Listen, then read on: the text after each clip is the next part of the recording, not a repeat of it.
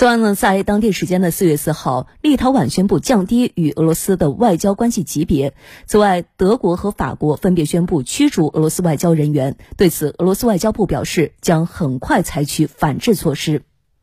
立陶宛外交部四号宣布降低与俄罗斯的外交关系级别，要求俄罗斯驻立陶宛大使离境，并关闭俄在立陶宛克莱佩达市的总领事馆。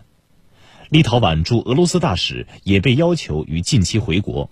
同一天，拉脱维亚外长林克维奇斯在社交媒体发文说，拉脱维亚也将降低与俄罗斯的外交关系级别。一旦内部程序完成，拉脱维亚将宣布具体决定。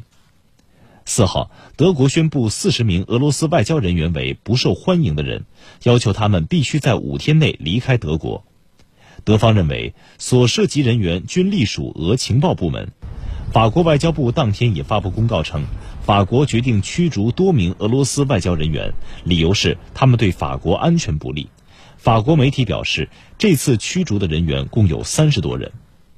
俄罗斯驻德国大使馆在社交媒体上发布的一份声明中表示，德国政府毫无根据地减少俄罗斯驻德国的外交人员数量，将缩小两国之间保持对话的空间，并将导致俄德关系进一步恶化。俄罗斯外交部当天表示，将很快对以上国家的相关决定采取反制措施。